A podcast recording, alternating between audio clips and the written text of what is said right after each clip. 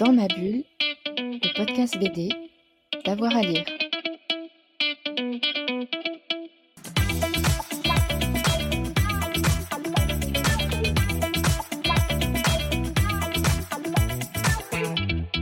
Bonjour à tous et à toutes, bienvenue dans ce nouvel épisode de Dans ma bulle, votre podcast 100% BD avec avoir à lire. Aujourd'hui, on ouvre un livre exceptionnel. Il s'appelle 100 ans de bande dessinée. Il est signé euh, Yannick Charer et il va revenir donc euh, sur la bande dessinée des premiers comics à l'âge d'or américain euh, ou belge, mais aussi au monde des mangas et aux romans graphiques.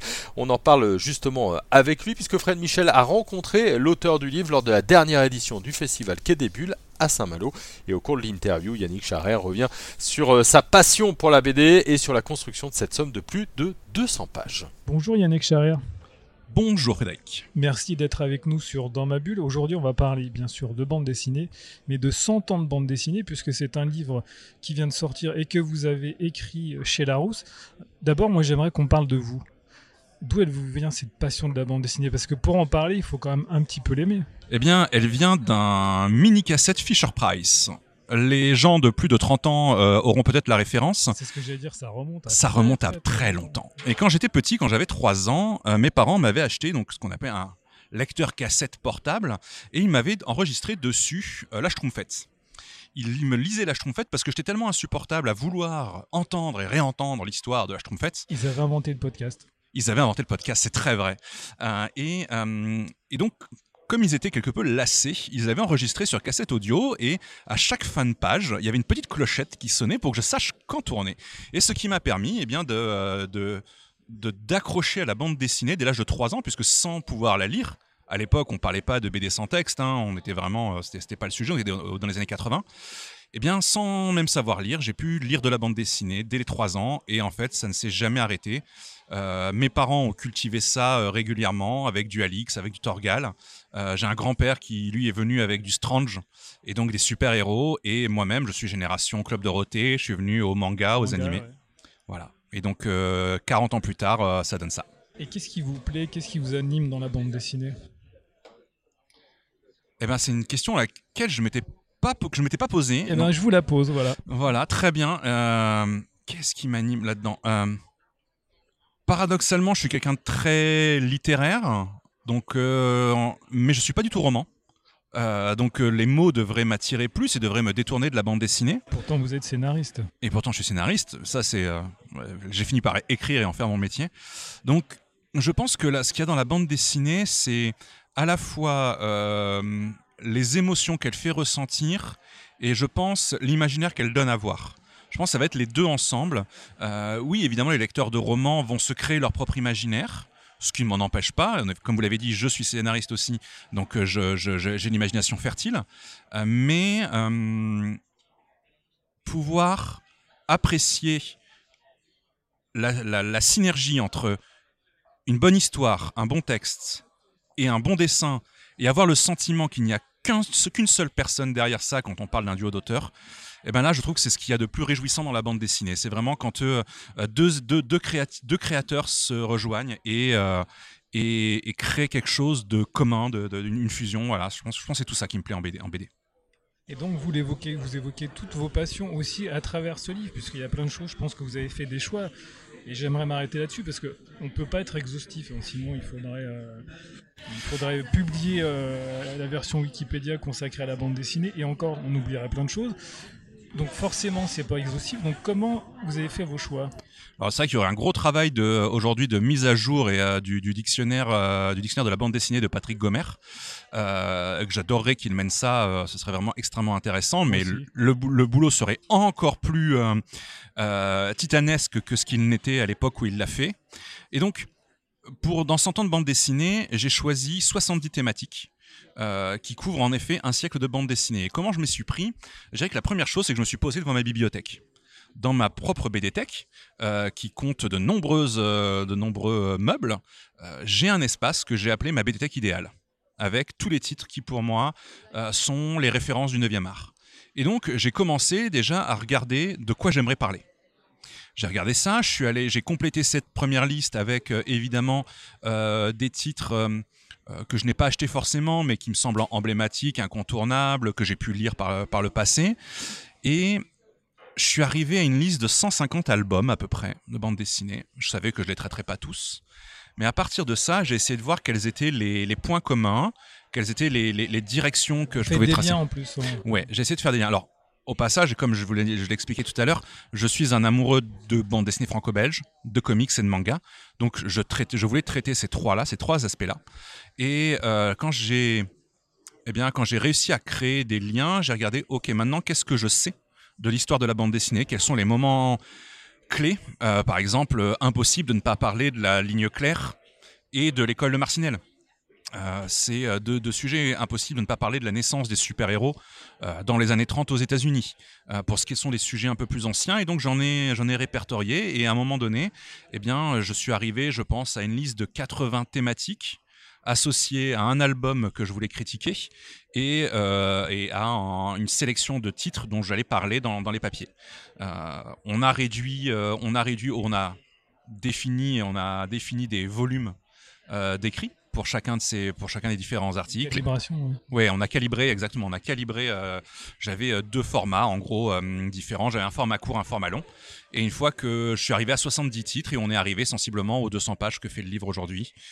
Voilà. Et après, eh ben, une fois que j'ai été face à ça, euh, il ne restait plus qu'à l'écrire. Ça vous a pris combien de temps?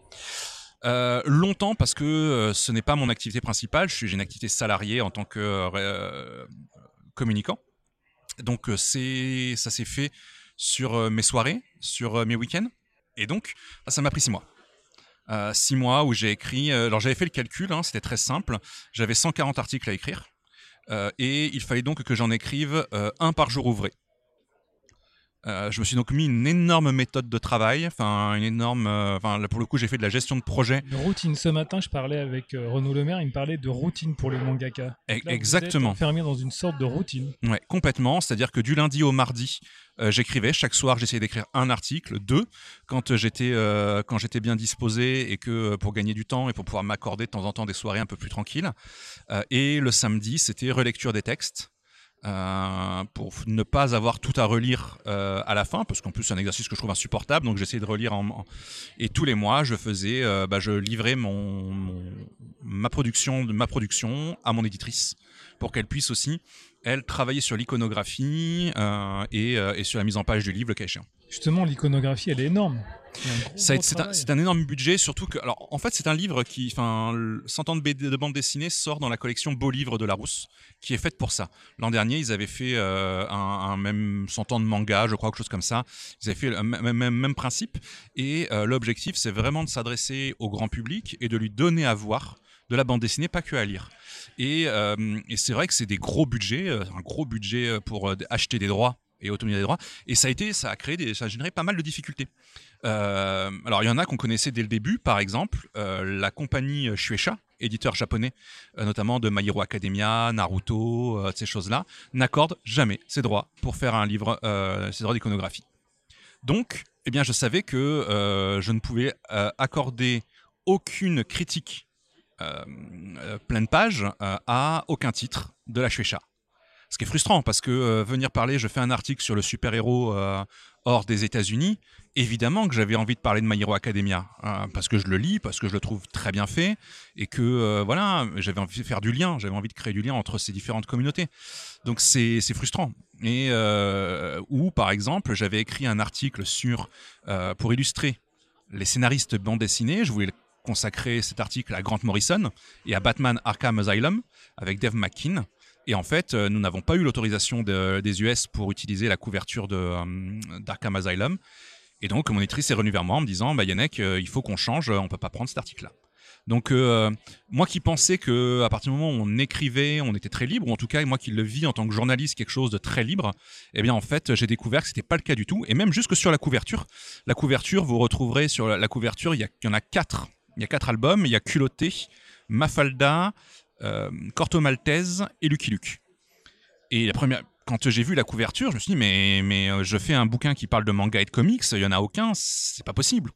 Ok, c'est international, on a un argentin, on a un italien, euh, très bien, euh, mais et en fait, l'éditrice m'a expliqué, bah oui, mais les éditeurs japonais, c'est-à-dire américains, refusent qu'on utilise leur visuel en couverture de, pour promouvoir finalement euh, le travail des autres. Et donc, euh, bah, voilà, c'est des, des choses que, que j'ignorais en tant que journaliste, ou que je n'avais pas creusé en tout cas. Euh, et je l'ai découvert, euh, c'est pas toujours très agréable. hein. J'aurais aimé faire autrement, mais voilà, ça fait partie des contraintes. moyens détournés. J'en ai parlé après les titres de la Shueisha, par exemple, j'en ai parlé dans les articles thématiques. Pour euh, évidemment que je voulais parler de My Hero Academia, par exemple, mais c'était, mais mais pas possible de l'illustrer, quoi. Donc c'est très dommage, très frustrant. Vous m'avez dit que vous avez pioché dans votre euh, bibliothèque, mais est-ce qu'il vous est arrivé d'aller au-delà de votre bibliothèque pour euh, faire des découvertes Vous avez découvert des choses? Alors, pas dans les, euh, pas dans les critiques. Dans les critiques, je suis allé, je suis, j'ai pris dans ce que j'ai lu, dans ce que je connaissais globalement, ou en tout cas dans les artistes que je connais. Par exemple, j'ai fait un- une critique sur les cahiers d'Esther de Riyad Satouf que je n'ai pas lu, que je n'avais pas lu avant le, je n'avais pas lu les cahiers, et donc euh, je suis allé, euh, j'ai acheté les, sept albums euh, qui étaient sortis à ce moment-là, et je me les suis lus. Donc là, je suis allé chercher quelque chose que je n'avais pas. Mais là où je suis allé chercher des références plutôt, où je suis allé recomposer un récit et des passerelles, c'est dans les papiers thématiques.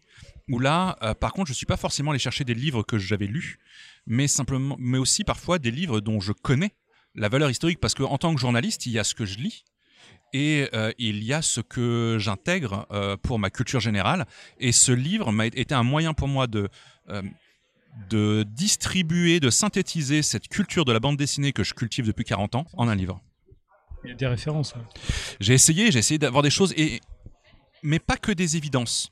C'est-à-dire que euh, oui, vous avez dedans, vous avez Mortel Adèle, vous avez Riyad Satouf, vous avez euh, euh, One Piece, vous avez Superman. Mais par contre, vous avez aussi euh, Super de Mopomé et David Lagoutière en jeunesse. Vous avez euh, euh, on, parle du vent dans les saules de Michel Plessis. On parle de. Moi, je suis vraiment allé chercher des, des titres à la fois pour pouvoir jouer sur la nostalgie des lecteurs, dire oh j'ai retrouvé tel dans ton livre, j'ai retrouvé ça, je l'ai lu quand j'étais jeune, génial, et à la fois de quoi leur donner envie de découvrir et leur donner l'occasion de se dire ben, si vous avez aimé la BD de Samouraï et que euh, en l'occurrence j'ai j'ai fait fait un focus sur le Tigre des neiges euh, d'Akiko Higashimura euh, pour prendre un titre très récent et, manga. Mais voilà, si vous avez aimé ça, eh bien, allez lire Oko de, U- de Hub chez Delcourt, allez lire évidemment Lone Wolf and Cub de Lone Wolf and Cub en manga. Faites des ponts. Allez à la découverte, allez et, et moi c'est vraiment comme ça que je conçois mon travail et j'avais j'ai eu la chance que mon éditrice euh, ait envie de ça et m'accompagne sur cette envie. On peut peut-être parler de quelques thématiques? Je suis allé assez large. Alors, il y a une particularité. J'ai 40 ans et je ne considère pas que l'âge d'or de la bande dessinée euh, soit en 50, 1950 ou 1960. C'est vrai que, alors économiquement pour les, édite- pour les auteurs, sans doute. En tout cas, c'était sans plus avantageux qu'aujourd'hui. Évidemment que c'est là que sont nés des monstres sacrés de la bande dessinée. J'en parlais tout à l'heure sur les grandes écoles. Mais pour moi, l'âge d'or de la bande dessinée, il a commencé il y a 20 ans. Il a commencé à partir du moment où la bande dessinée s'est totalement ouverte à la société, au monde. Et donc, proportionnellement, vous avez plus de sujets de fond sur les années euh, 2000, 2000, euh, 2000, 2020 que sur le, reste, que sur le reste, que sur les, euh, du coup, euh, bah, sur les 80 ans précédentes que j'ai essayé de creuser, j'ai essayé d'aller explorer des choses, enfin, explorer des choses, mais j'avais envie aussi de donner à voir la richesse de la bande dessinée d'aujourd'hui et richesse dans ses créations, mais aussi dans ses thèmes. Euh, je suis euh, je- là où j'ai fait un vrai travail de, de, de, de découverte, de recherche, par exemple, c'est sur euh, la question de la transidentité en bande dessinée.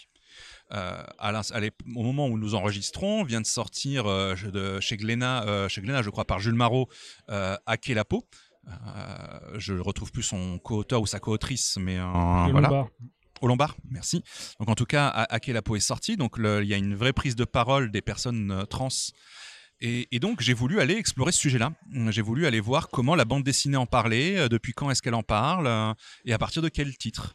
Et voilà, là par exemple, je suis même allé chercher, j'ai même fait appel à une, alors ce qu'on pourrait appeler un sensitivity reader, c'est-à-dire que je suis allé chercher quelqu'un, une personne trans, pour lui demander, voilà, ce texte que j'écris, moi qui ne suis pas du tout euh, dans cette situation, qui, voire même d'une certaine façon, je, je la comprends pas vraiment, euh, mais j'ai envie de ne pas lui faire offense, de pas de, la traiter avec respect. Et donc, euh, il m'a dit, ben voilà, il a lu le texte, il m'a dit, euh, ben voilà, il m'a fait, je crois, une ou deux remarques très ponctuelles, très euh, à la marge. Et il m'a dit, non, mais sinon, sur le texte, en soi, il n'y a pas de souci avec. Donc ça, c'est voilà, quelque chose que j'ai eu envie de creuser, mais je suis allé, je suis allé aussi sur, et ça, c'était un fil rouge, j'ai deux fils rouges, c'est la place des héroïnes dans la bande dessinée et la place des autrices à travers chaque période, le, livre est chapitré en cinq périodes, à chaque fois, je donne à voir ces deux points-là, notamment. Euh, voilà, et euh, parler de, euh, de Bécassine, de Mafalda, de La femme invisible, de Anana, de Anana évidemment, de parler de d'autrices, de, de, de, la place que prennent les autrices aujourd'hui, de celles qu'elles ont eues par le passé aussi, puisqu'elles ont été là. ça, c'est aussi des pistes que j'ai eu aimé travailler parce qu'elles correspondent aussi à mes valeurs. j'ai essayé d'être à la fois dans des, encore une fois, dans des propositions évidentes, on travaille, euh, on parle de western, on parle de polar, on parle de samouraï, on, donc on parle de BD d'aventure, j'ai envie de dire celle qui a fait euh, les, belles heures ou qui a, voilà, on parle de super-héros, de plein de choses. Euh, mais j'ai eu envie aussi d'aller chercher sur des sujets sociétaux parce que je pense que c'est toute la force de la bande dessinée d'aujourd'hui et, que ça permet d'aborder la bande dessinée sous des regards auxquels on pense moins aujourd'hui. Alors moi, après avoir lu votre, votre livre, j'ai pris un peu de recul et en fait, je me suis rendu compte que finalement, 100 ans, c'est peu. 100 ans aux, yeux de l'humanité, c'est rien du tout. Et en 100 ans, il s'est passé plein de choses dans la bande dessinée. Et on pourrait même, euh, alors il fallait poser une date, donc c'était, il y avait, un côté, euh, alors oui, côté un peu marketing sur le titre. On s'arrête à 100 ans, donc j'ai fait 1922-2022, mais euh, mais on a 40 ans de bande dessinée en plus, de, Top Fur à de à 1922. il y a encore largement de quoi explorer. il y a il y a beaucoup de choses encore à dire. Bon, il fallait que je pose cette limite là, mais c'est un art en effet très récent euh, par rapport même par rapport au livre, par rapport à l'invention de la presse, j'ai envie de dire de Gutenberg, par rapport à l'invention de l'écriture. Euh, on est sur quelque chose de, on est sur un média extrêmement jeune. Et c'est pas étonnant que euh, ce soit depuis 20 ans seulement que ce média-là se déploie et déploie tout son plein potentiel. Alors on aime ou on n'aime pas, mais, mais si une, bonne biographie, j'ai un article sur les biographies en bande dessinée, et là je pense par exemple à celle de Catel Muller, qui pour moi euh, est euh, José Luis Bocquet. Ces, biographies-là, elles sont passionnantes, elles sont, elles sont de vraies œuvres de 9e art. Donc qu'on soit venu prendre ça en main, qu'on soit venu explorer l'autobiographie, tous ces éléments-là, vraiment, je, je, crois que on est sur une BD aujourd'hui qui est magnifique, qui est géniale, qui n'est pas exempte de défauts mais qui en termes de proposition de lecture est, fantastique. et qui nous laisse plein de belles choses pour l'avenir, pour les 100 prochaines années. C'est ça, mais et, on va voir. Euh, là, ce qui est hyper intéressant, j'en parle moi dans, dans, dans, le livre. Je, viens aussi sur les questions un peu numériques. Je viens parler crowdfunding. Euh, voilà, comment est-ce que euh, cette nouvelle façon de financer euh, des projets culturels euh, et entrer dans la bande dessinée. Je viens parler webtoon, évidemment. Enfin, j'ai un article qui commence justement sur la BD blog pour aller vers le webtoon. Et, euh, et, le webtoon est un sujet qui est extrêmement passionnant, lui aussi bourré de défauts, notamment pour ce qui est du respect des auteurs. C'est un univers de production malade, de malade. Euh, mais par contre, il y a une nouvelle façon de raconter de la bande dessinée. Euh, Professeur Cyclope, par le passé, avait testé euh, des narrations utilisant les écrans. Aujourd'hui, cette, cette bande dessinée dit pure digitale, elle apporte quelque chose de nouveau que, que je pense qu'il faut qu'on regarde. Ouais. Se pose la question aussi de l'intelligence artificielle. Oui, alors le, le, sujet a vraiment émergé après la définition du, du, du, du, du sommaire et maintenant que vous m'en parlez, c'est presque un regret euh, dit comme ça. En fait, j'aurais aimé le faire. Euh, j'aurais aimé. C'est un sujet qui est passionnant. Euh, voilà, on a Thierry Murat récemment qui a sorti un livre qu'il a autofinancé parce que parce que les auteurs ne sont pas d'accord sur le fait que l'intelligence artificielle écrive euh, et dessinent des, ouvrages à, leur place, et ce que je comprends euh, à 100%. Il euh, n'y a pas que d'ailleurs, hein, les scénaristes américains, les acteurs américains sont dans le même état d'esprit. Il y a... Ça va être facile, je parlais du webtoon. Il est possible aujourd'hui de produire un blog écrit entièrement automatisé par ChatGPT. C'est-à-dire que vous pouvez avoir un contenu euh, avec des articles hebdomadaires euh, qui seront mis à jour sans que vous n'ayez rien à faire, rien à produire, en dehors de ce qu'on appelle un prompt, c'est-à-dire en dehors de la commande initiale. Le moment où un éditeur euh, arrivera à faire travailler Midjourney et ChatGPT ou leur, leur, clone pour les planter directement dans un canal de diffusion pour faire du webtoon 100% automatisé, avec un contenu bas de gamme, mais c'est pas grave, de toute façon l'objectif c'est pas de faire du contenu artistique, eh bien je pense qu'on aura cette étape-là, elle va être gênante, dangereuse, et, euh, je comprends aujourd'hui que les, auteurs euh, soient, euh, se sentent concernés. Après, je vais être tout à fait sincère, j'ai testé ChatGPT pour écrire ce livre. Et alors, résultat? Et alors, résultat, quand je lui demande de m'écrire un, article de 4000 signes sur la place des héroïnes de bande dessinée dans les années 50-60 et qu'il me cite parmi les héroïnes Tintin, je me suis dit, ok, c'est mort, je vais pas m'en servir. Euh, et, euh, et, quand euh, je lui ai demandé de m'écrire une critique du grand pouvoir d'une Schlinkel de Van Hamme et Rosinski, pour voir ce qu'il en avait à dire, j'ai vu qu'il n'y avait enfin il y avait absolument pas assez de matière pour écrire quoi que ce soit et, en fait j'ai fait ce test là pour voir aussi quels étaient aujourd'hui en quoi mon métier notre métier est mis en danger potentiellement sur la bande dessinée on a encore un petit peu de temps c'est en tout cas surtout il y, a, il y a trop peu de contenu sur internet pour, que les IA, pour nourrir les IA et pour qu'elles prennent notre place. Donc, euh, en tant que journaliste BD, ça va, on a encore un peu de, on a encore un peu de chance de vivre. On en reparlera dans quelques années. Merci en tout cas, Yannick. Merci beaucoup. de votre livre 100 ans de bande dessinée chez Larousse. Merci à vous, Frédéric. Voilà, s'il faut euh, vous offrir un livre pour ces fêtes de fin d'année, c'est donc ces 100 ans de bande dessinée de Yannick euh, Charer. On se retrouve très vite pour un nouvel épisode de Dans ma bulle, votre podcast 100% BD. Bonne journée tout le monde. Dans ma bulle, le podcast BD d'avoir à lire.